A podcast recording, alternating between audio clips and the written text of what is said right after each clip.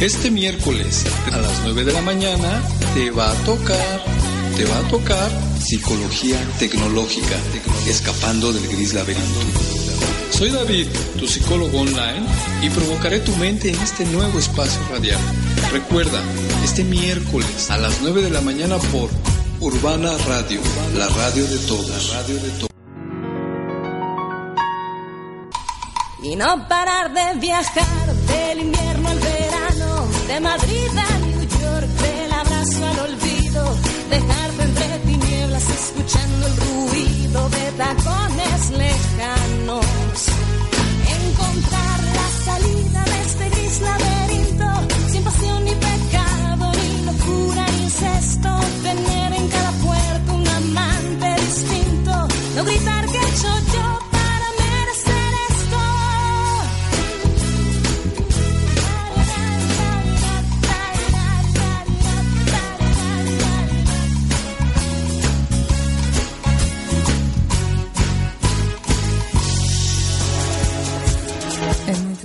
Buenos días, buenos días a todos. Yo soy David y este es tu programa Psicología Tecnológica, escapando del gris laberinto.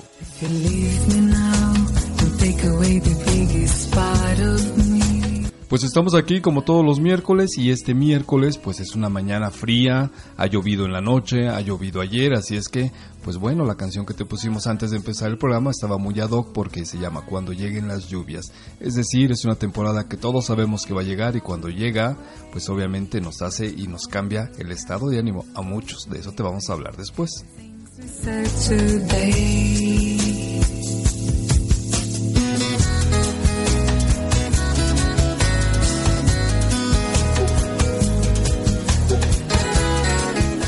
Y pues bueno, agradecemos tu presencia aquí miércoles con miércoles, nuestros queridos ciberescuchas. Pues nada más recordándote que este es tu programa Psicología Tecnológica, escapando del gris laberinto. Y yo soy David, tu psicólogo online, y lo que tengo que hacer hoy es provocar una vez más tu mente. Vamos a saludar primero a toda la gente que, bueno, pues tenemos un nombre y que gracias por escucharnos miércoles a miércoles. Y pues bueno, ahí les van los saludos. Eh, vamos a saludar primero al staff de Urbana Radio, a nuestros compañeros de aquí, locutores, DJs, a nuestro director, que es el señor Jules, un saludo también. Todo el staff de Urbana Radio que nos hace siempre favor de estar con nosotros y apoyarnos. También un grupo de, de Facebook que, bueno, pues también comandamos por ahí, que es de estudiantes de psicología, les mandamos un saludo al grupo del Hospital de Los Ángeles, en especial al doctor Héctor, excelente doctor, y también a su estimada esposa, un saludo. A Maribel Jiménez de Servicio y Soluciones, a Dani, que también nos escucha, a Lisha, que sabemos que está allá por España también, Mari Carmen, a Rosalba, a Marichuy de Only, a Sol, a Janet también, a Tere Valladares, un saludo. Doctora Durán, un saludo también. Eh, la profesora Alicia de la también le mandamos un saludo. Muchas gracias por estar aquí con nosotros. A Mari y a Carmen de la Difference, también al señor Alex Van Rojas, nuestro querido compañero DJ, excelente DJ. Por ahí les vamos a pasar su cortinilla para que estén pendientes de su programa. Eh, y bueno, pues a todos ustedes que pues nos hacen favor de escucharnos semana con semana y que no tengo tu nombre, pero no importa, sabes que te llevamos aquí con mucho cariño en el corazón y pues eh, nosotros estamos al pendiente, al pendiente de que cada día este programa pues te dé un poquito más, o que te dé por lo menos algo, ¿no? Para que tú puedas platicar, puedas conocer o te puedas enterar. Recuerda que este es tu programa Psicología Tecnológica, escapando del gris laberinto. Y yo soy David, tu psicólogo online, y estoy aquí para provocar tu mente.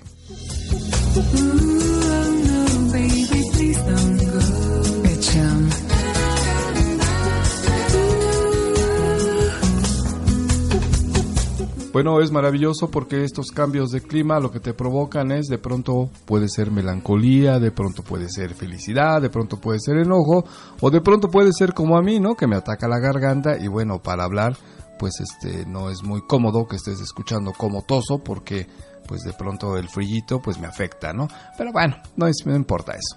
Lo importante es que estés aquí con nosotros. Y nosotros contigo. Te voy a dar la, eh, página de, eh, más bien, sí, el nombre de nuestra página, que es www.psicologiatecnológica.com. Recuerda que ahí te podemos hacer una cita, agendar una cita, te, nos puedes comentar algo, lo que tú quieras, te puedes poner en contacto con nosotros. Ahí nos puedes encontrar fácilmente en la red www.psicologiatecnológica.com.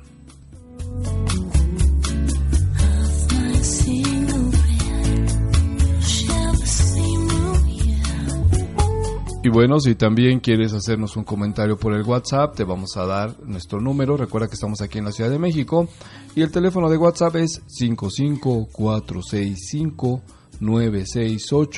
96857. Igual es un WhatsApp informal, ahí nos puedes mandar cualquier sugerencia, petición, tu nombre si quieres que te saludemos al aire, lo que tú gustes.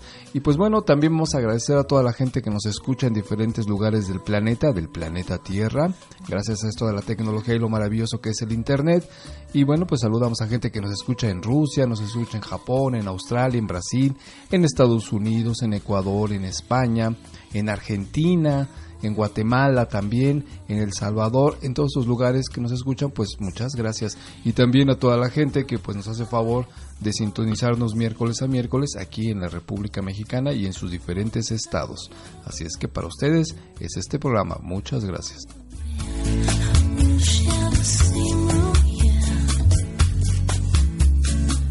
Ya había dicho también un saludo para la doctora Durán, también un saludo para la mini Madusa, también un saludo para todas aquellas personas que amablemente nos sintonizan.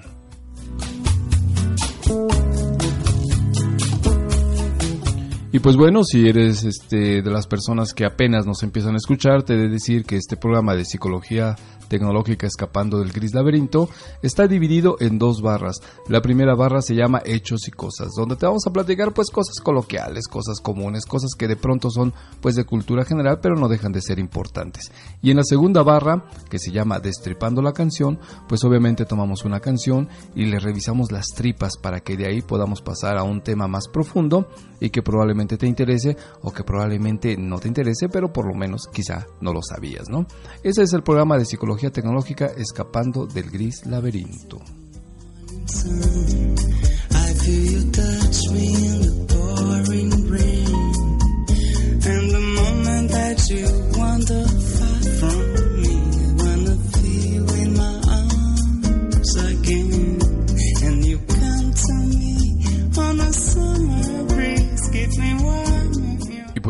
Vamos a pasar a nuestra primera sección que se llama Hechos y Cosas y te voy a platicar de algunas cosas que verdaderamente pues son interesantes, pero de pronto son tan comunes, son tan mm, de manera se manejan de manera tan coloquial que pues de pronto ya no le ponemos atención adecuada. Y en esto te vamos a platicar un poquito del lápiz. Sí, el lápiz, el de grafito.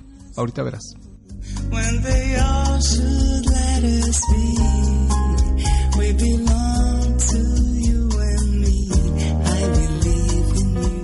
Bueno, ¿quién no de nosotros pues ha tenido un lápiz en nuestras manos? Es de los primeros instrumentos que como ser humano, como niño moderno, como persona común y corriente, pues utiliza desde su más tierna infancia. Es decir, cuando tenemos un lápiz y somos niños, somos bebés, nos maravillamos porque podemos empezar a hacer rayones y es eh, verdaderamente todo un mundo encontrar que con un instrumento, con un lápiz, una pluma o algo semejante, entonces puedas empezar a, a dibujar y a plasmar ideas que tu mente empieza a generar y a generar, perdón, y entonces, por supuesto, mediante este instrumento, pues empiezas a rayar todo lo que puedas, ¿no? O algo parecido al lápiz, ¿no? Plumones, plumas, etcétera, etcétera.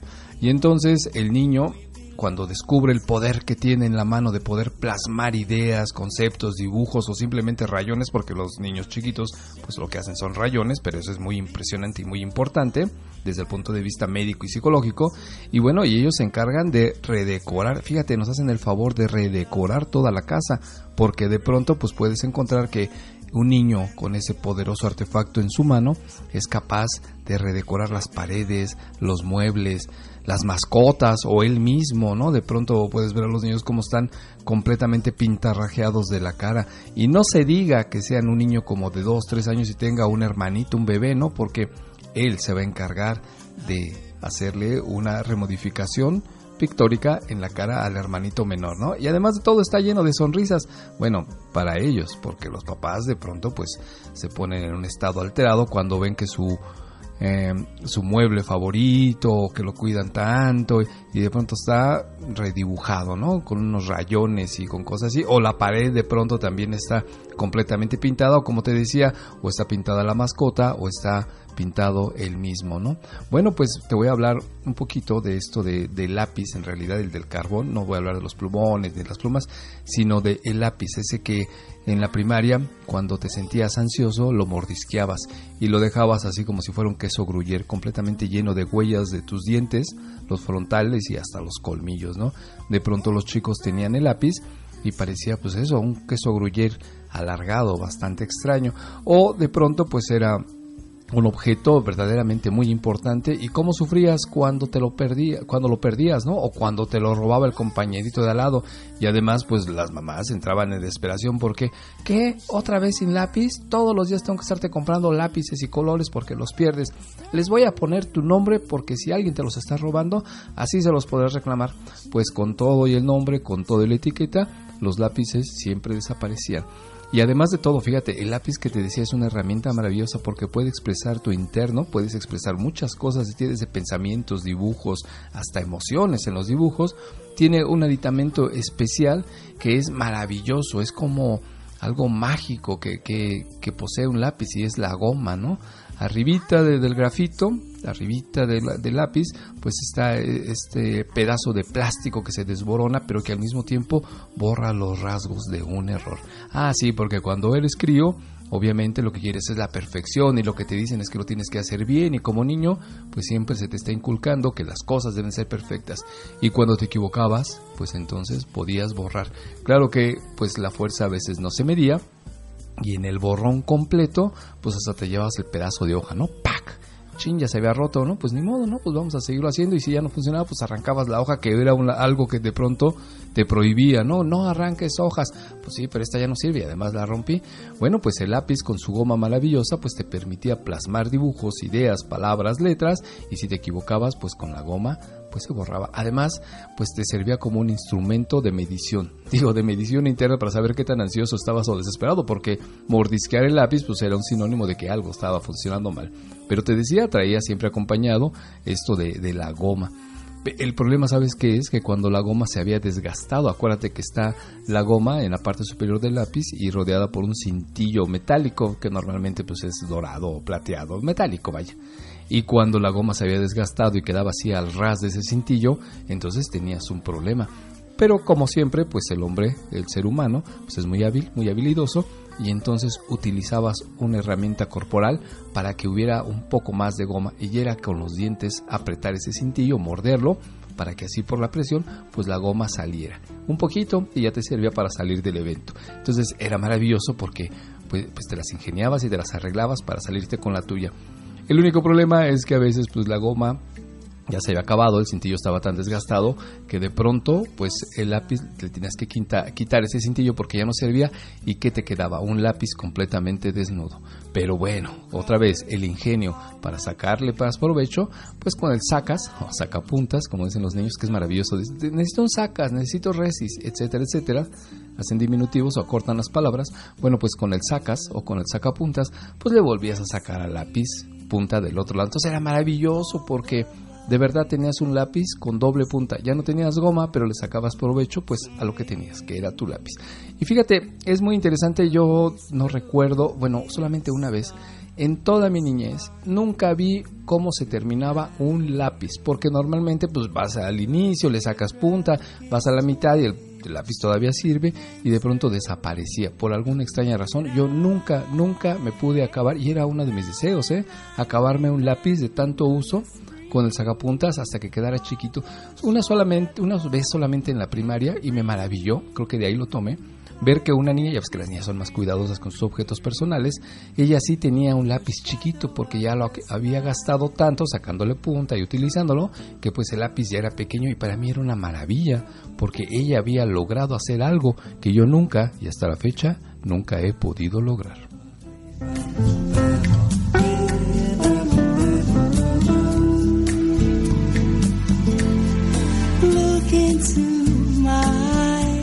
Pues eso, eso pasaba, son las anécdotas de los lápices. Bueno, también hay anécdotas bastante chuscas y dolorosas incluso. Yo tengo un hermano menor, bueno, pues este, él cuando estaba en, en, el- en la primaria me parece, sí, estaba creo que en primer año. Además mi hermano era muy latoso, he de decirles, ¿eh? Eh, el caso es que un día salió caminando algo raro, ¿no? Y bueno, pues nuestra madre le preguntaba, oye, ¿qué te pasa? Y el otro no decía nada, ¿qué te pasa? Pues no decía nada, pero caminaba raro. Entonces, pues ya sabes, las mamás con esa intuición natural que tienen, pues llega a hacerle la revisión. ¿Y qué crees? Que le encuentra el ombligo inflamado, ¿no? Y entonces, cuando se da cuenta de esto, pues el otro no le decía y no le decía por el temor al regaño.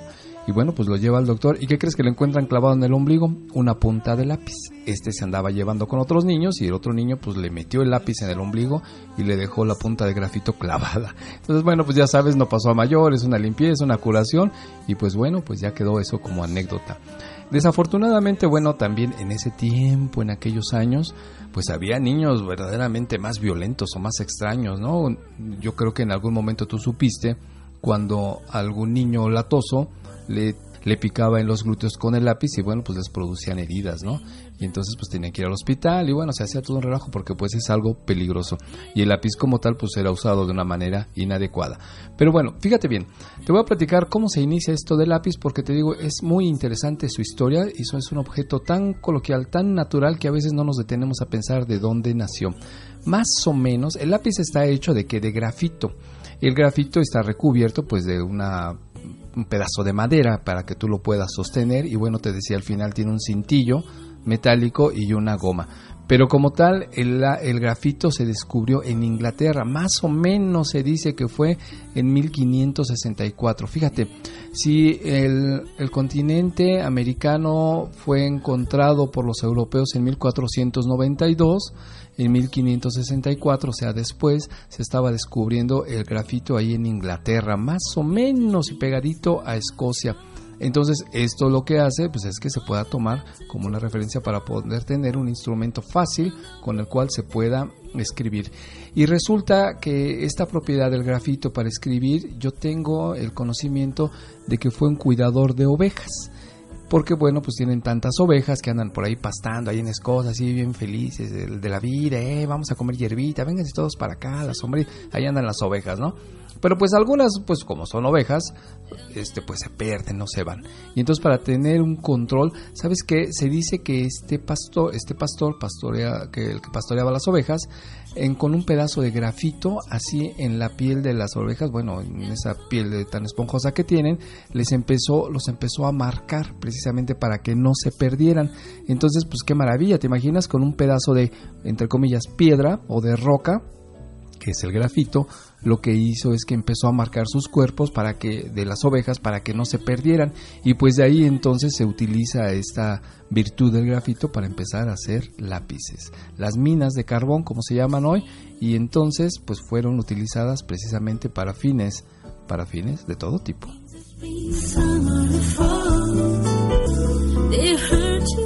Y bueno, pues la historia de los lápices, por supuesto, pues ahí es donde se inicia. Después de que el grafito se percatan de que se puede escribir con ellos y se pueden hacer pues registros instantáneos, pues eh, se le recubre de la madera, de madera de cedro en sus principios, y se empiezan a formar los primeros lápices. Y bueno, pues de ahí de, de los lápices empieza un boom impresionante hasta que pues más o menos en 1812, o sea ya en el siglo antepasado, pues un estadounidense llamado Williams Monroe perfecciona el proceso de la fabricación de los lápices.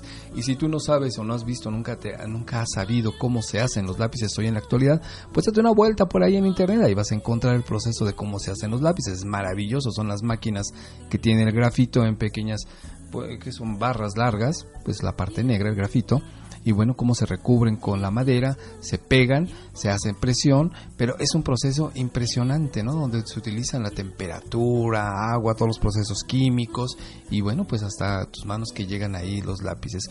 Uno de los mayores productores de lápices en el mundo, pues hoy por hoy eh, sigue siendo Brasil y también Estados Unidos. Y bueno, pues el lápiz, ese lápiz te ha cambiado la vida porque gracias a él, incluso nosotros en psicología, gracias al lápiz que le damos a un niño o a una persona adulta, nos puede hacer algún tipo de prueba que se llama proyectiva y entonces podemos entender o podemos saber o comprender o intentar conocer un poquito de su medio ambiente, de cómo ve el mundo a través de una figura, de un dibujo o de un test psicológico.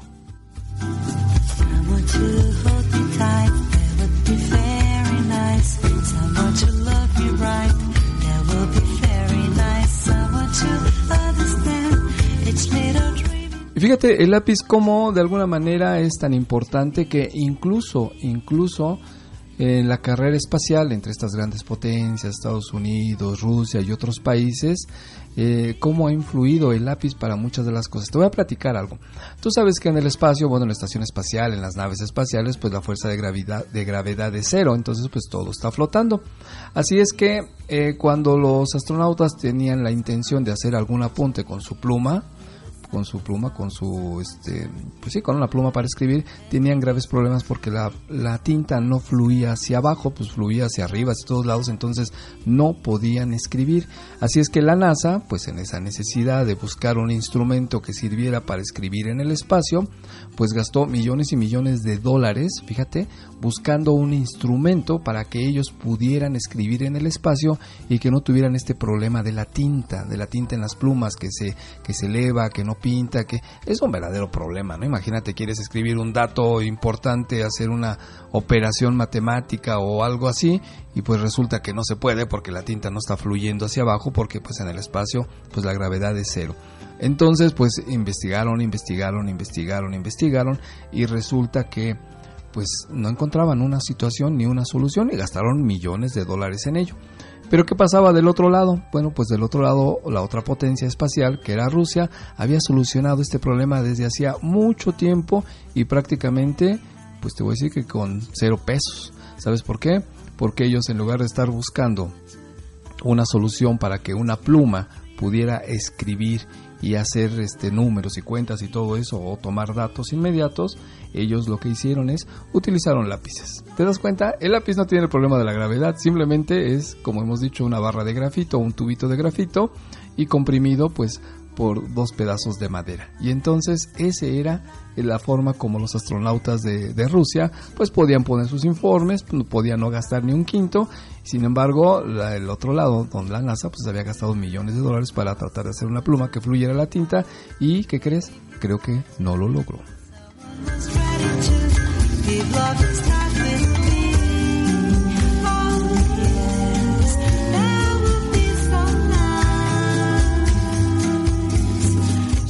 Y pues bueno, primero fue el lápiz, el lápiz así como tú lo conoces, que pinte negro, pero ya después, bueno, con la industria, el crecimiento mundial, los las invenciones, la gente creativa, las necesidades, pues lo que te dan son los maravillosos lápices de colores. Y entonces ya puedes utilizar no solo el negro, sino también el rojo, el azul, puedes hacer infinidad de combinaciones e infinidad de colores. Además, es maravilloso cuando tú puedes ver, bueno, a mí me lo parece, tú puedes ver una caja gigantesca de lápices de colores donde están todos ordenados eh, como el arco iris, como el espectro del arco iris, ¿no?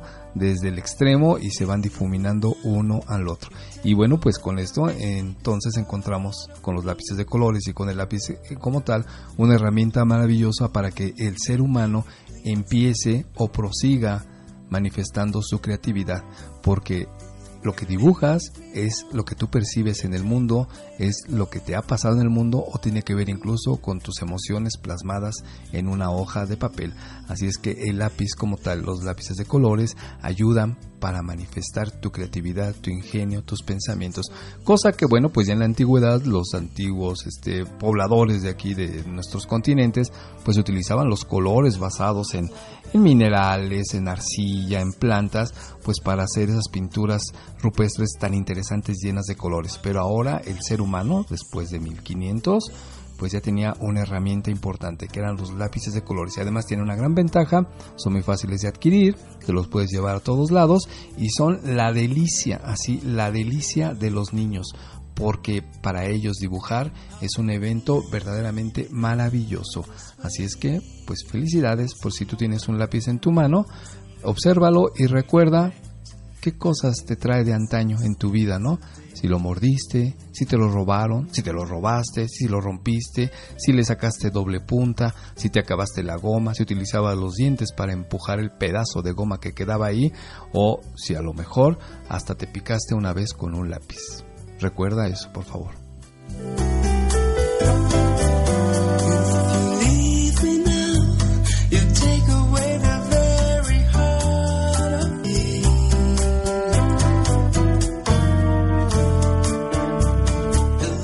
Saludos a Janet, saludos a Mari Carmen, saludos a Rosalba, saludos a Marichuy, saludos a Sol, saludos a Alicia, a Dani, a Maribel Jiménez, saludos al staff de Urbana Radio, a nuestro grupo de estudiantes de psicología, al grupo de Hospital Ángeles, en especial al doctor Héctor y a su estimada esposa, a Marisela de Only, a María Carmen de La Difference, a Tere Valladares también, a nuestro director ejecutivo el señor Jules, Saludos a la doctora Durán, a la Minimadusa, a la profesora Alicia de la UNAM, a todos ustedes que nos están haciendo favor de escucharnos.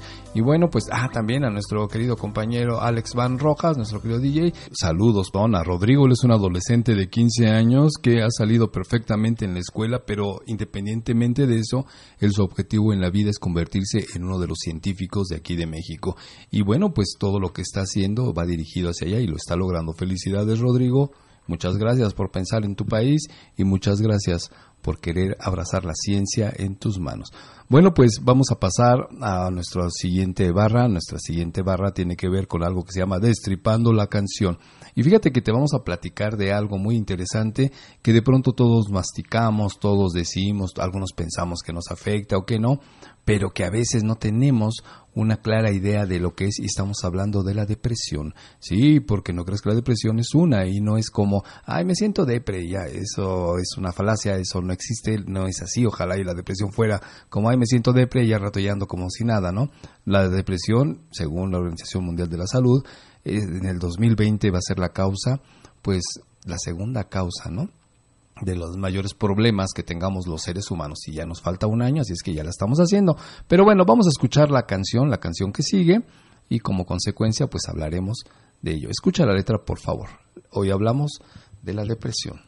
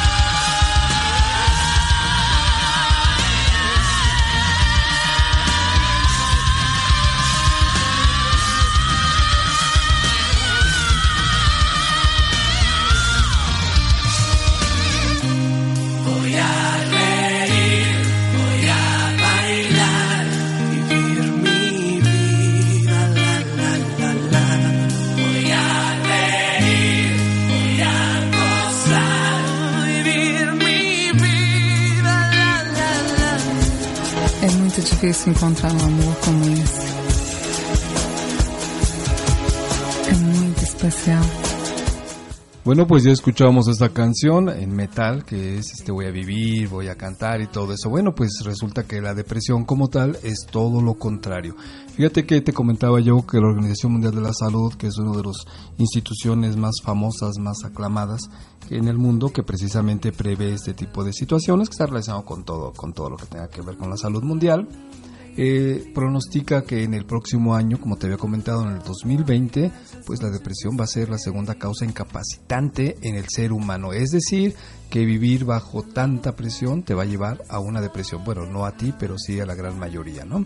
Y bueno, pues, eh, ¿qué es la depresión como tal? Te decía yo que de pronto se vuelve pues muy coloquial utilizar este término para cualquier cosa, ¿no? Cuando llegamos y vemos al amigo o la amiga, pues esta persona utiliza este cliché de decir, ay, es que estoy depre, ¿no? O sea, ni siquiera de pronto podríamos conocer las características de la depresión, pero bueno, pues se vuelve un cliché como tantos que de pronto agarramos ahí por la vida y solamente los repetimos como copy and page y no nos damos cuenta de lo que estamos diciendo. ¿no? Ahorita me acordé de, de que hoy está muy de moda desafortunadamente decir, es que es una persona tóxica, relaciones tóxicas, familias tóxicas, eso no existe como tal, ese término no existe, a alguien se le ocurrió decirlo, pero ya de pronto etiquetamos a todo mundo y quién es una persona tóxica, tú o la otra persona de la que estás hablando. No existe ese término, entonces pues sería conveniente pues revisarnos, ¿no? De pronto. El caso es que lo mismo sucede con esto de la depresión, hasta se le hace ya de manera más coloquial, ¿no? Ya no se le dice depresión, sino se le dice depre. Cuando a lo mejor la persona pues, solamente está triste por algo, o no tiene ganas, o está malhumorada, y entonces lo primero que le viene a la mente es decir, es que estoy depre.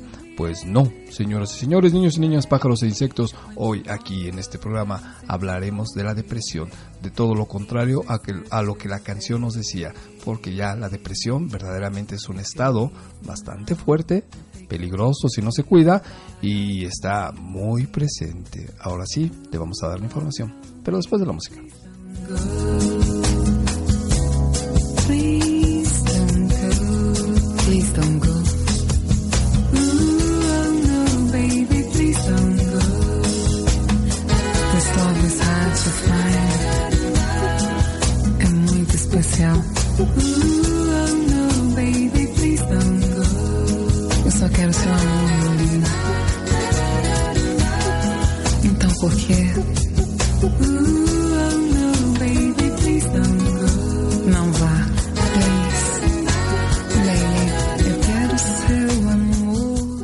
Fíjate que la depresión como tal está catalogada como la segunda causa incluso de muerte entre los jóvenes, ¿no? Más o menos se calcula que esto se ha convertido en algo muy delicado entre personas de 15 a 29 años, más o menos aproximadamente. Claro que como este tipo de situaciones se presentan, bueno, la psicología está preparada precisamente pues para ayudar, para acompañar y para superar estas partes tan delicadas que tiene que ver con la depresión. Fíjate que hay varios tipos de depresión, no creas que la depresión es una, sino hay varios tipos de depresiones que tiene que ver pues todas con el estado de ánimo de la persona, ¿no? Normalmente la persona que está en alguno de estos tipos de depresión pues tiene características muy semejantes, pero que pues algunas prevalecen más, algunas prevalecen menos. Por ejemplo, fíjate que la depresión como tal, que te decía que es un estado de ánimo, pues obviamente depresivo, eh, puede estar acompañados de síntomas muy muy notorios o muy importantes, como por ejemplo la pérdida de peso, ¿no? De pronto, ¡fum! la gente de casi de una semana a otra completamente ha cambiado toda su estructura y pues obviamente ha perdido mucho peso. Eh, puede también tener eh, episodios de insomnio, es decir, de no poder dormir o todo lo contrario, de dormir exageradamente mucho. Y cuando estamos hablando de exageradamente, no estamos hablando de 8 horas, no estamos hablando ni de tampoco de 10, sino 12, 14, 18, incluso 20 horas ¿no? al día de poder estar durmiendo. También puede haber, este, eh, fíjate como en los extremos, ¿no? Agitación mucho en tus acciones motoras, estar corriendo, moviéndote, eh, o simplemente un elentecimiento muy característico, es decir, ya no me muevo, ya no hago nada, quiero estar acostado, quiero estar solamente sentado, quiero estar solamente ensimismado. Eh, esto pues obviamente tiene que ver con que tu energía, esas ganas de hacer las cosas, pues se pierden completamente. Y bueno, pues también a nivel cognitivo, a nivel pensamientos, existen sentimientos de inutilidad, ¿no? Como ya no sirvo para nada, ya este, ya yo no sé por qué estoy aquí, y, empiezan a, a, pasar así pensamientos que en otro momento pues no aparecía, ¿no? Incluso pues no te puedes con estas situaciones, con esta cuestión de la depresión como tal, ni siquiera puedes concentrarte en algo, en una tarea o, tu capacidad de pensar pues se disminuye mucho, ¿no? Te decía yo que empieza a cambiar tu forma de pensar, tu forma de ver el mundo y simplemente pueden en muchos de los casos empezar a aparecer pensamientos de muerte, pensamientos de suicidio, pensamientos de ya no tengo que estar aquí, no sirvo para nada, mejor debería de estar en el otro mundo, etcétera, etcétera, ¿no? Entonces te digo, la depresión como tal, no crees que es nada más de un instante y ya no, es verdaderamente un problema que hoy por hoy en nuestra sociedad, en nuestros compañeros, en nuestros hijos a veces está presente. Y te recuerdo, según la Organización Mundial de la Salud, la depresión es la segunda causa de muerte entre los jóvenes. Seguiremos con esto.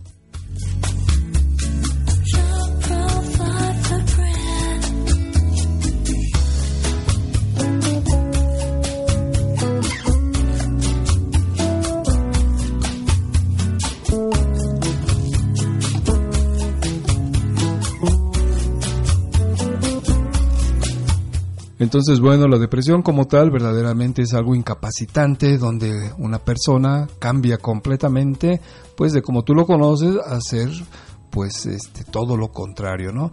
Te he dicho que los trastornos este, afectivos como tal pertenecen y están dentro, la depresión, perdón, está dentro de esos trastornos afectivos. Y pues esta depresión te va a arrancar y te va a quitar absolutamente todo. Pero como te decía al principio, hay diferentes tipos de depresión.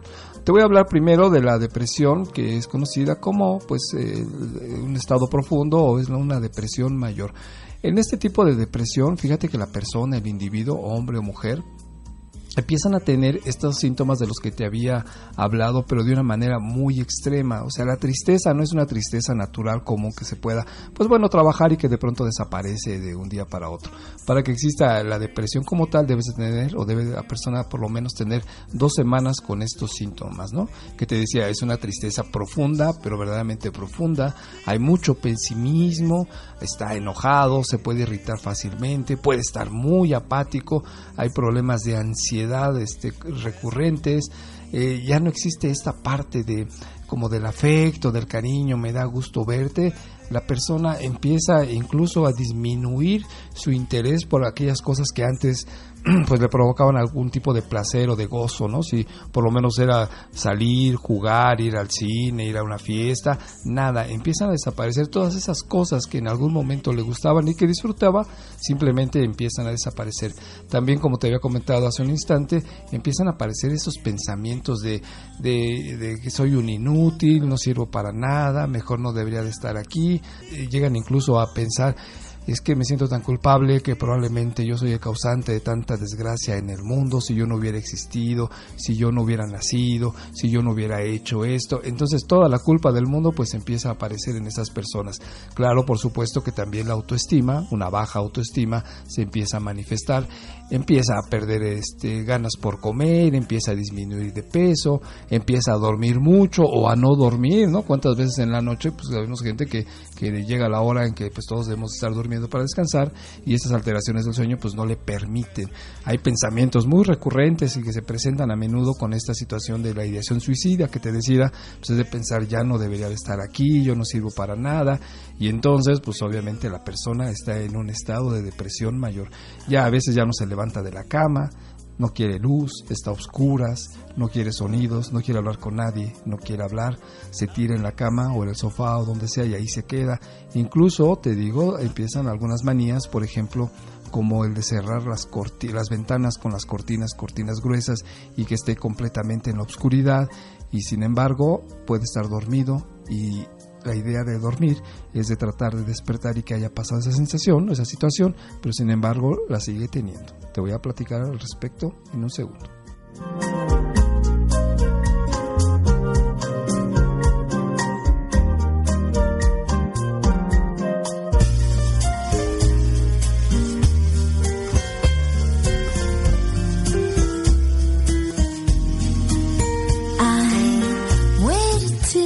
Así que tienes dos semanas viviendo esto, sabes alguna persona que esté en esta situación, pues obviamente es importante acudir y buscar ayuda médica, ayuda terapéutica, porque la depresión está ahí dos semanas mínimo. Hay gente que, bueno, pues ya tiene más tiempo, incluso meses que no sale de su casa, que no sale de su habitación, y pues bueno, se espera como que un milagro. El milagro así como tal no se va a dar, lo que necesitan es ayuda, ayuda clínica, ayuda médica. Pero te decía, dos semanas por lo menos en esta situación y bueno, pues ya es delicado. Pero si tú estás viendo este tipo de situaciones en tu familia, pues no te esperes dos semanas, inmediatamente hay que buscar ayuda. Porque además la persona que está viviendo este tipo de depresión mayor, pues no está preparada o no está dispuesta incluso a recibir ayuda porque ya no le interesa nada, ni siquiera comer, ni siquiera hacerse cargo de los hijos. A veces hay mamás que entran en estos estados de depresión y teniendo hijos chiquitos de 2, 4, 6 años, simple y sencillamente están incapacitadas e incluso para ayudarles, para hacerse pues responsable de ellos como todas las mamás, ¿no? Esa depresión mayor es impresionante. Te decía yo que una persona en estos estados eh, muchas de las veces ya su inactividad pues es nula, es cero y entonces se la pasa en cama durmiendo o despierta esperando que llegue la noche y cuando llegue la noche esperando que llegue el día y que pase algo que la saque de esa situación. Te decía yo que comúnmente cierran sus recámaras, dejan todas las cortinas cerradas, la habitación está completamente en la oscuridad, no aguantan ni siquiera la luz del foco, no quieren hablar con nadie, están muy irritables, pueden estar llorando, ya no se paran, ya no les importa nada, incluso ni siquiera les interesa ya comer. Es decir, es una forma pues de depresión muy muy fuerte. La depresión mayor es verdaderamente impresionante, es muy difícil y te voy a decir una cosa, por sí solo es muy complicado salir, se necesita ayuda médica, pero tampoco eso les interesa, ya no les interesa absolutamente nada. Y cuando están en estos estados, las personas, te decía yo, empiezan a tener esta ideación suicida, ¿no? Empiezan a pensar y empiezan a tener ideas que en otro momento no estarían de yo ya no sirvo para nada, soy un inútil, yo no debería de estar en este mundo, lo mejor sería morir, lo mejor es que pues ya no estuviera yo en esta vida. Es terrible la depresión mayor. Seguimos.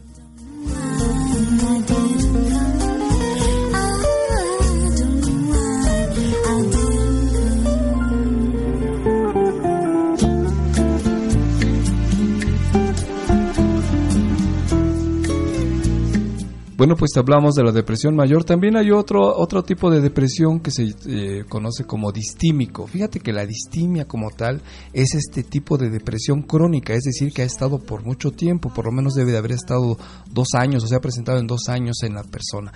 Fíjate que a diferencia de la depresión mayor, eh, la distimia como tal es un tipo de depresión que dura muchísimo tiempo, te decía como dos años o a veces hasta más, ¿no? A veces se puede romper esta distimia, este estado de depresión momentáneamente durante algunos días o algunas semanas, pero luego vuelven a aparecer los síntomas. ¿Cuáles son los síntomas de la distimia? Bueno, fíjate que una persona con distimia, con este tipo de depresión, puede tener actividades comunes y naturales en su día, es decir, si va a trabajar, si hace de comer, si hace sus labores, está de pronto con la familia, pero independientemente de que haga todo eso, siempre se siente cansada, siempre se siente deprimida, siempre se siente sin ánimo, ya no hay objetivos en la vida, es decir, casi anda por la vida como si fuera un robot, como si fuera un ser mecánico, ¿no? Hace las cosas por hacerlas, pero realmente esa intención, ese gusto, esas características ya no se viven. Incluso puede pues comer, obviamente, para hacer sus actividades diarias, pero pues como te decía en algún en un otro en otro programa, ¿no? La comida le sabe a cartón, ya no tiene gusto por muchas cosas, empieza a perder interés por otras tantas y su vida se vuelve monótona, se vuelve triste, todo momento está cansado, está deprimido, sí hace, insisto, sus actividades, pero sin embargo no hay como una forma natural de vivir, es decir, solo parece como un robot. Pero bueno, no te vayas a confundir, por favor, y si hoy te sientes cansado y aburrido por el trabajo, pienses que estás distímico, para nada. Para esto pues necesitamos una evaluación psicológica, tenemos los psicólogos pues herramientas psicológicas muy muy buenas para determinar y pues encontrar ese tipo de características que de pronto te pudieran estar aquejando. Así es que si hoy el día está frío y te como que tienes un poco de flojera, no te vayas a poner por favor ahí el trastorno, ¿no? No, no, no es conveniente tampoco porque de pronto cuando se escuchan algunas veces este tipo de información, el ser humano tiende muchas de las veces y muchos de ellos a creer que todo lo tiene y pues bueno, a lo mejor estás creando un problema donde no lo hay.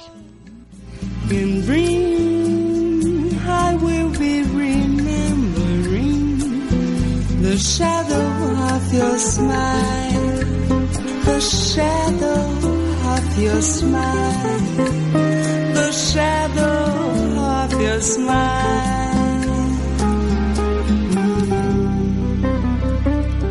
Y bueno, pues también la distimia tiene algunos síntomas, se decía en menor grado que la depresión mayor, pero pues sí se nota, se nota y es característico. Y pues bueno, son como hermanita, la hermanita menor de la depresión mayor. Fíjate que algunos de los síntomas son, te decía, pues que tengas y empieza a manifestar pues una autoestima baja, ¿no? Que empieces a dejar de creer en ti, que incluso tengas problemas para tomar ya decisiones o para concentrarte, que tengas pues eh, como mucha flojera, o sea, o te esté faltando energía en realidad, que tengas problemas para dormir o que tengas problemas para dormir mucho. También puedes empezar a aumentar este, tu apetito, empezar a comer de más como con ansiedad, aunque ya no lo necesites, pero comes, comes, comes, o empiezas a dejar de comer, es decir, pierdes el apetito. Es, es por supuesto muy característico de esto, pues que existan estos sentimientos como de desesperanza, ¿no?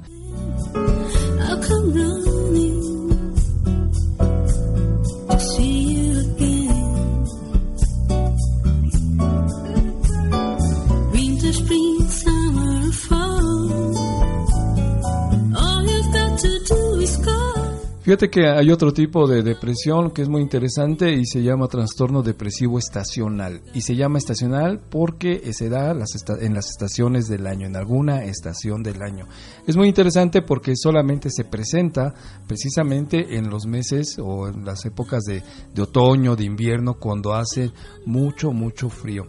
Recuerda, esto se llama trastorno depresivo estacional, es decir, que todo el año te puede estar normal, común, pero en esos meses de frío como que algo pasa, ¿no? Y entonces se puede presentar o puede estar presente este trastorno depresivo estacional. Es muy interesante porque, bueno, pues tiene características igual de los otros tras- eh, las otras partes de depresión que te he mencionado. Por ejemplo, pues puedes aumentar o bajar pues tu nivel de, apetito, ¿no? El sueño también empieza. Es muy es muy característico el sueño cuando la gente no puede dormir o duerme mucho, que no lo necesita de pronto, este aumento de presión, bueno, pues es una característica de ello. También, por supuesto, empiezas a perder interés en tu trabajo, en tus actividades, en tu casa, así con el frío, como que te empiezas a volver pues más lento, empiezas a caminar también, tus actividades empiezan a dejar de ser tan tan características o comunes como en otros momentos, te empiezas a aislar incluso, ¿no? De la gente, de tu familia, de tus amigos, cuando de pronto en primavera estás brincando y vamos, y la fiesta y, una excursión, aquí en esta parte del invierno, pues como, como si fueras oso polar, ¿no? Te empiezas a retraer. Aparece, por supuesto, con esta parte mucha tristeza, mucha irritabilidad, te empiezan a haber pensamientos de desesperanza, como tal, te- eh, no aparecen aquí en estas partes del suicidio, de todo ello, pero sin embargo te voy a platicar un dato muy interesante. Eh, tengo yo conocimiento de que en este país, Canadá, donde dicen que solamente hay dos estaciones, ¿no? Que es la de invierno y la del tren, porque siempre está muy frío, hay un alto índice, fíjate, de suicidios. Canadá como tal es un país muy frío, muy frío y los suicidios pues se aumentan. No sé si tenga que ver con esta parte, pero pues probablemente, ¿no?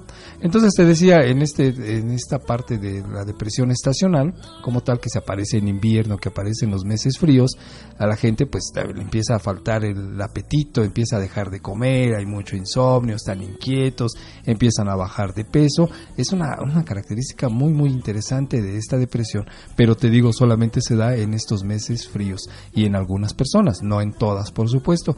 Así es que pues si tú te has descubierto que en estos meses fríos empiezas a bajar tus actividades, pues no estaría de más una chequeadita con un psicólogo.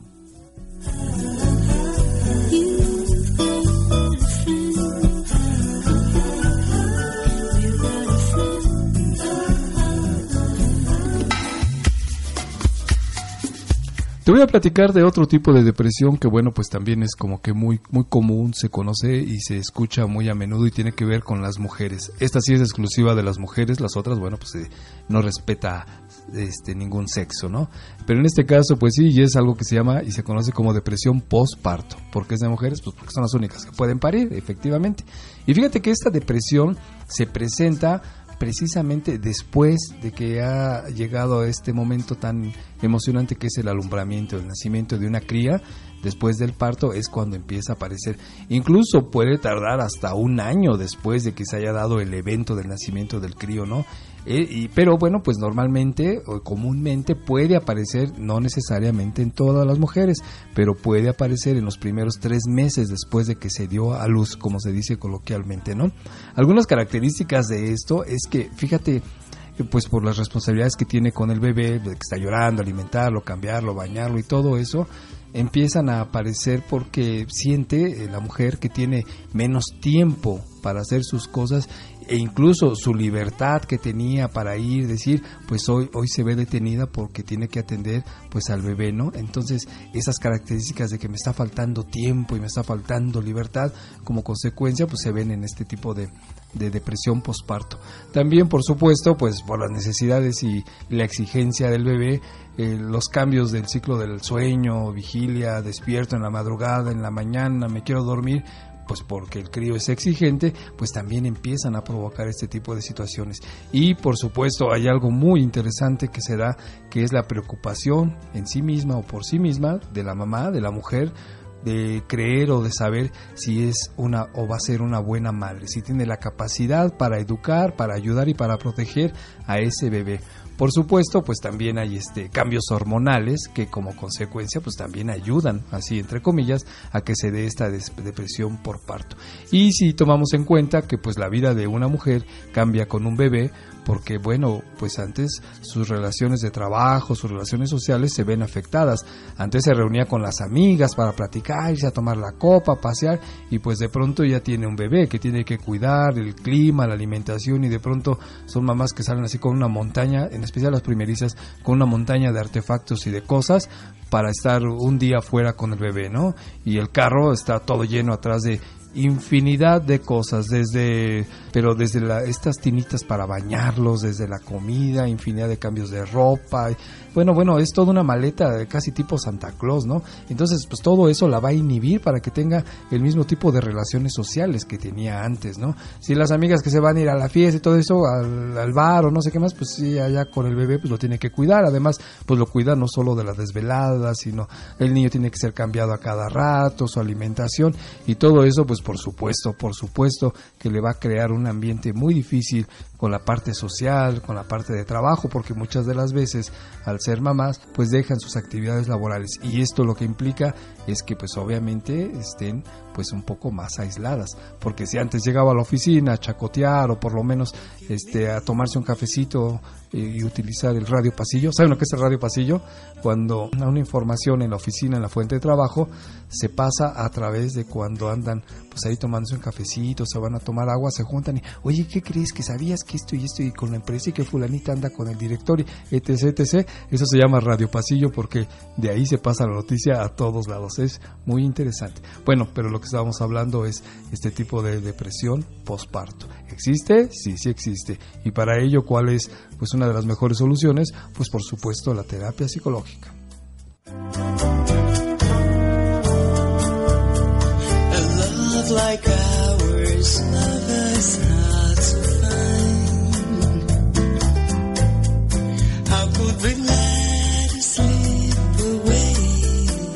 Y pues bueno, vamos a hablar ahorita de algo que se llama depresión maníaca, que bueno, pues todos nosotros conocemos y que de pronto también lo verbalizamos comúnmente y a veces no nos detenemos a saber cuál es la verdadera esencia de ello y es lo que conocemos y se llama como depresión maníaca. Eso también lo conoce la gente como un trastorno bipolar, pero un trastorno bipolar como tal obviamente es un trastorno del estado de ánimo y no es como de pronto muchos adolescentes lo manejan, ¿no? Es que eres bipolar porque ahorita estás enojada y ahorita te estás riendo. Eso no es bipolaridad. De verdad, fíjate, la bipolaridad como tal son estados depresivos pero con una forma de manía muy intensa. Es decir, estos extremos de arriba abajo son verdaderamente impresionantes. Ahorita estoy contenta y luego me estoy riendo. Eso no tiene nada que ver con el trastorno bipolar. Son estados extremos, fíjate, estados extremos donde las manías como tal aparecen. Esto sí está considerado como una patología y pues no debe de confundirse nunca con estos estados de emocionales de, de tristeza, contento. No, los adolescentes eh, siempre tienen este tipo de cambios, ¿no? De pronto pueden estar tristes, luego están contentos, de pronto están enojados, de pronto ya están...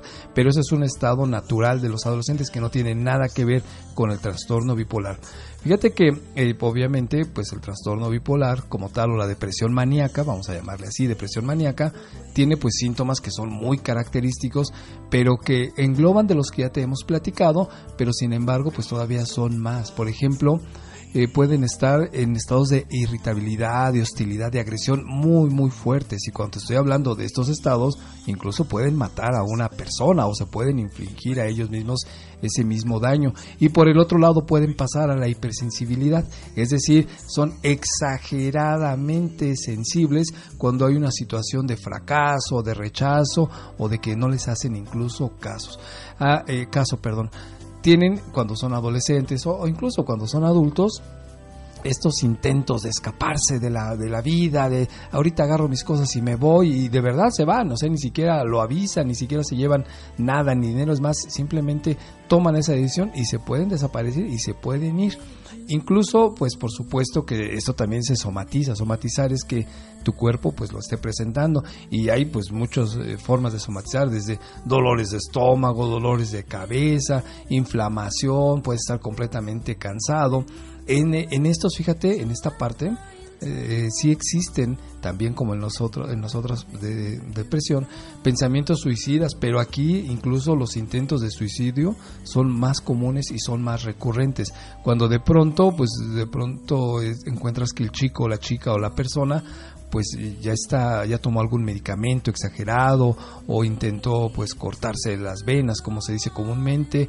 Es decir aquí sí hay un intento de suicidio, pero casi directo. te digo que los extremos son verdaderamente muy, muy marcados. Por supuesto, pues está sumado con otras cosas, como por ejemplo, pues no se puede concentrar, de pronto ya no puede tener energía, se puede, puede aumentar eh, de peso o disminuir, eh, puede tener problemas incluso para dormir, no dormir, ya se le dificultan sus, las relaciones interpersonales, ya no tiene relaciones este, con los demás, con la familia, deja de hablar, ya no le gustan las cosas que está haciendo, ya no tiene sensación de, de gusto por nada, tiene deseos completamente de pues de dejar de existir, de morir, tiene esos pensamientos de soy un inepto, no sirvo para nada, yo no debería estar en este mundo, pueden aparecer sentimientos de culpa pero excesivos verdaderamente ya la tristeza ya es persistente, ya es una cosa característica.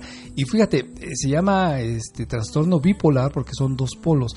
De pronto puede estar así, intentando Em, vamos a decir, se le ocurre la idea, dice yo quiero volar y se va y se sube en un avión en ese instante de prueba o, se va a saltar en parapente, una cosa eh, llena de éxtasis así de pronto y en una hora, en un transcurso de un par de horas, entonces la persona intenta suicidarse, ¿no? O está en una sensación de depresión impresionante. No es, como te decía, insisto, como esos comentarios de, ay, estoy en la depre, ¿qué tiene? Estoy en la depre, no, eso no es depre, ojalá y eso fuera depre, es un estado de ánimo, nada más, puede estar triste, puede estar malhumorado, confundido, pero en esta, en esta parte, en el trastorno bipolar o en este trastorno del estado de ánimo llamado, conocido comúnmente como depresión maníaca, las cosas son verdaderamente extremas. ¿Cómo puedes detener a un individuo cuando de pronto en esta fase maníaca se puede echar a correr y no sabes ni a dónde va y puede desaparecer? Se puede ir incluso eh, a otro país o pagar un boleto de avión.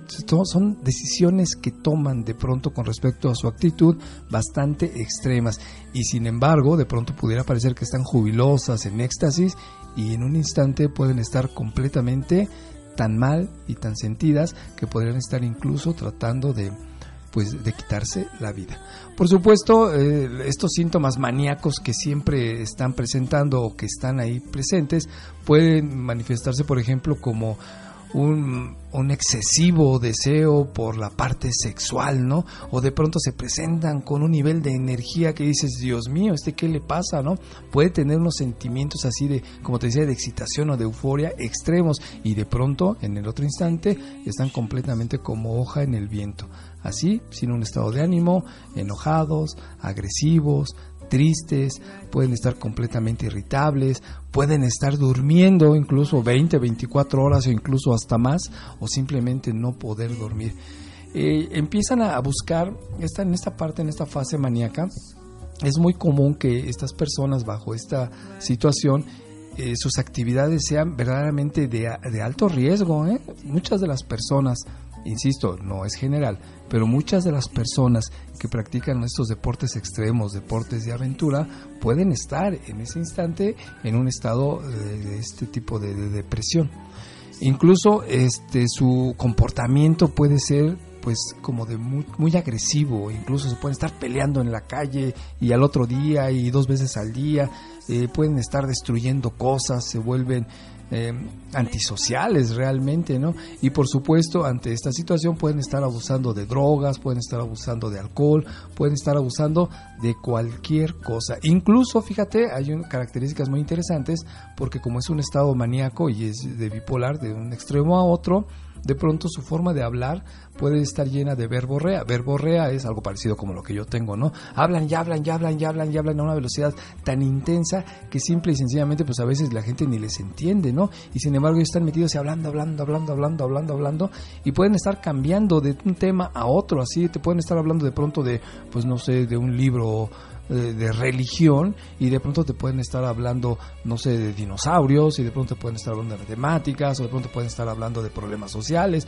O sea, es una cosa impresionante y por supuesto pues no les gusta que, que los interrumpas, ¿no? Pueden estar en esta parte o en este estado de excitación o de euforia donde de pronto puede estar hablando así y en un ratito más está completamente tirado en la cama con deseos pues de ya no existir. Es impresionante, no es tan fácil como cuando dicen los adolescentes, estoy en la depre. Esto de verdad es una depresión y esto se conoce y se llama como depresión maníaca.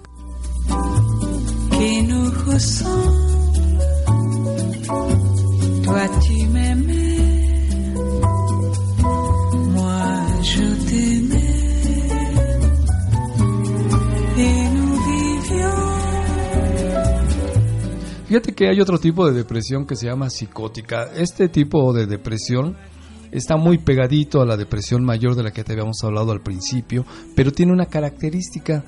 A veces en este tipo de depresión pues está incluyéndose algún tipo de psicosis, es decir, la psicosis como tal te va a dar características de alucinaciones o de delirios. Eh, el tipo de alucinaciones no solamente a veces pensamos que las alucinaciones son visuales, que puedes estar viendo cosas inexistentes. No, en realidad las alucinaciones como tal pueden ser este, incluso auditivas, a veces se escucha, ¿no? Cuando dice, es que me estuvo hablando y me estuvo diciendo y no la veo, o sea que probablemente sea su espíritu el que aquí esté presente, no. También pueden ser alucinaciones olfativas, fíjate, incluso, ¿no? Puedes estar percibiendo aromas inexistentes o simplemente este tipo de alucinaciones pueden darse a nivel sensorial. A veces la gente hay gente, hay personas que bajo esta depresión psicótica está percibiendo o puede estar viendo incluso que puede tener insectos en la piel, en la piel que mira, me están corriendo los estoy sintiendo, no los veo, pero los estoy viendo cómo caminan, se me están pasando al cuello, se me están pasando a la espalda. Esos son alucinaciones o pueden estar delirando incluso, ¿no? Pero esto es porque obviamente esta depresión pues está incluyendo, lo como te había comentado, algún tipo de psicosis, pero por supuesto que también es delicado.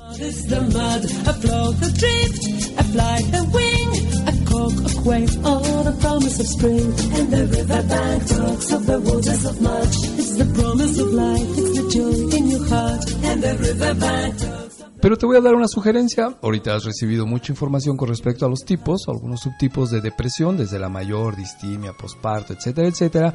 Pero por favor, no te estés revisando tú, no estés pensando esto me pasa a mí, o probablemente estoy psicótico, probablemente tengo una depresión mayor, o probablemente tengo una distimia.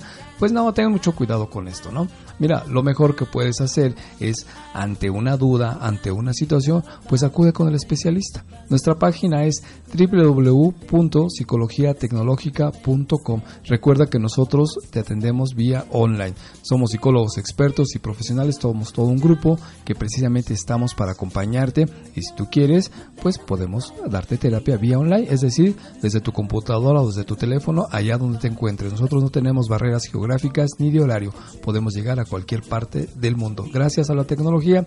Así es que te repito, nuestra página es www psicologiatecnológica.com y te voy a dar el teléfono de nuestro WhatsApp. Recuerda que estamos aquí en la Ciudad de México y este es el 55465-96857. Y si tú quieres escuchar estos programas o las grabaciones de los pasados días, bueno, entra a nuestra página de Facebook que se llama así, Psicología Tecnológica. Y nuestro escudo es un verde, es redondito como un mundo, tiene nodos, o sea, puntitos y rayitas, y en medio está el símbolo de la psicología, que es una especie de trinche de tres picos viendo hacia arriba. Psicología tecnológica, busca ahí, ahí están las repeticiones de nuestros programas.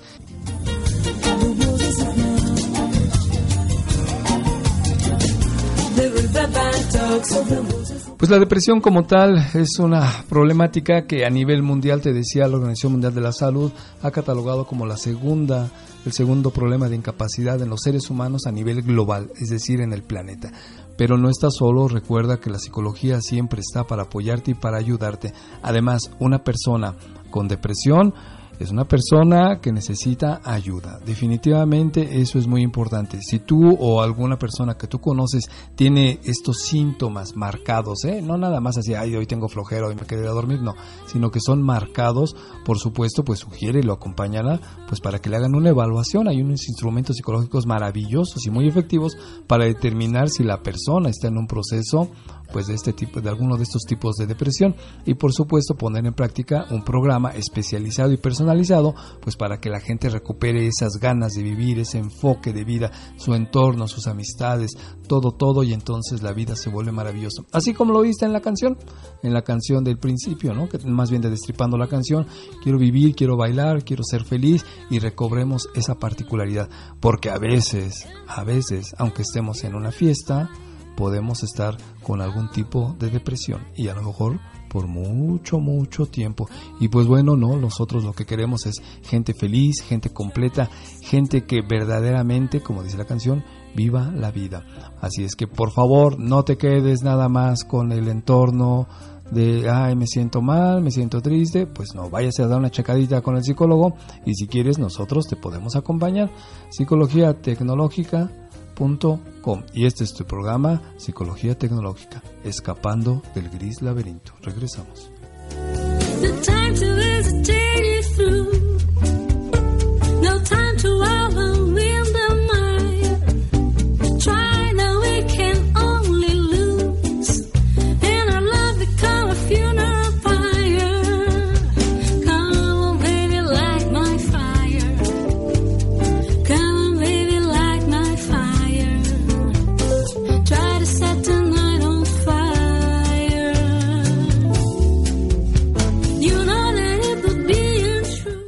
Bueno, pues agradecemos tu compañía. Te estamos invitando para que la próxima semana, el miércoles a las 9 de la mañana, más o menos estemos aquí nuevamente, pues platicando de algún tema que a lo mejor te pueda interesar.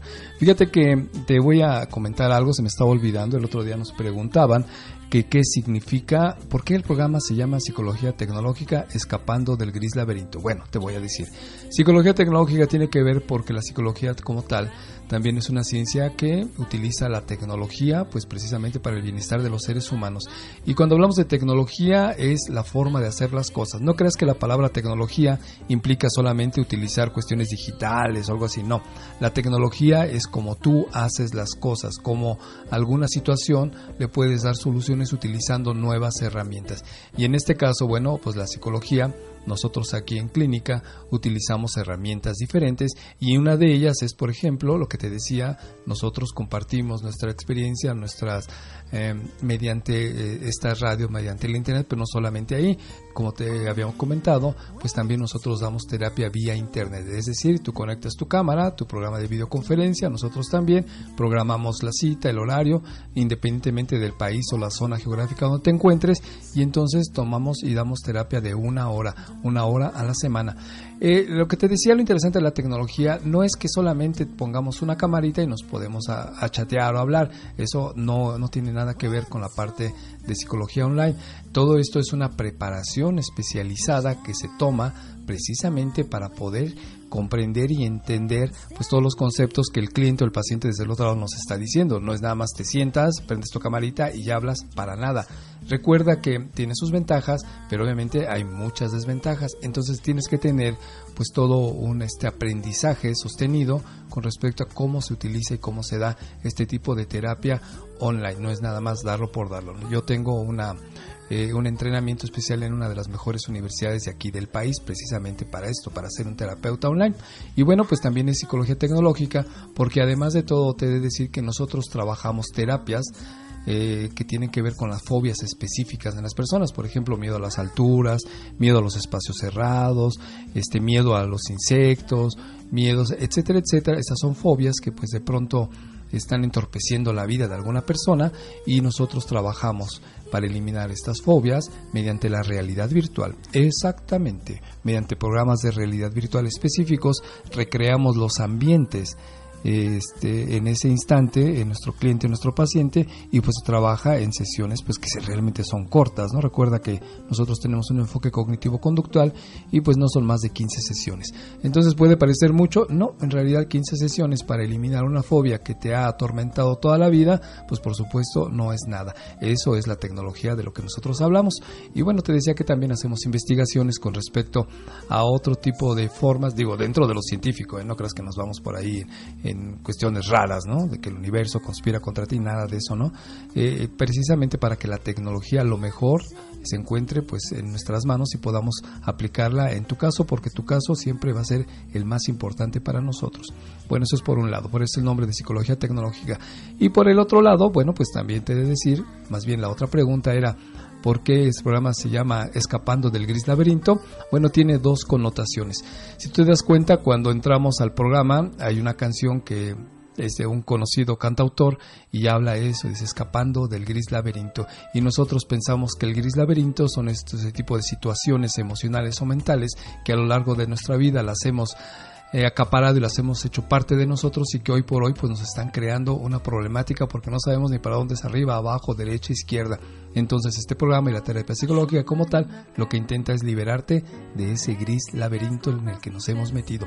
O también tiene una connotación como nuestro cerebro, ¿no? Si te das cuenta, la parte exterior de nuestro cerebro pues tiene así una forma como de laberinto, o sea, todos los procesos de pensamiento, de emociones y muchas de las cosas. Y bueno, pues a veces tenemos ideas tan arraigadas que no nos permiten ver la diferencia o la oportunidad de salir.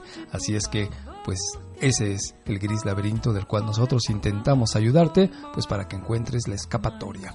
Y la terapia psicológica como tal, pues te puede ayudar para ello. Yo soy David, tu psicólogo online, y te agradezco mucho que hayas estado este miércoles con nosotros y te esperamos el próximo miércoles. Y nada más para despedirnos, te voy a comentar algo que a mí me parece muy interesante, y es el hecho de que había un hombre tan viejo, tan viejo, pero tan viejo, que en lugar de espermatozoides tenía espermatosaurios. Adiós. Este miércoles a las 9 de la mañana te va a tocar, te va a tocar psicología tecnológica, escapando del gris laberinto. Soy David, tu psicólogo online, y provocaré tu mente en este nuevo espacio radial. Recuerda, este miércoles a las 9 de la mañana por Urbana Radio, la radio de todos. La radio de todos.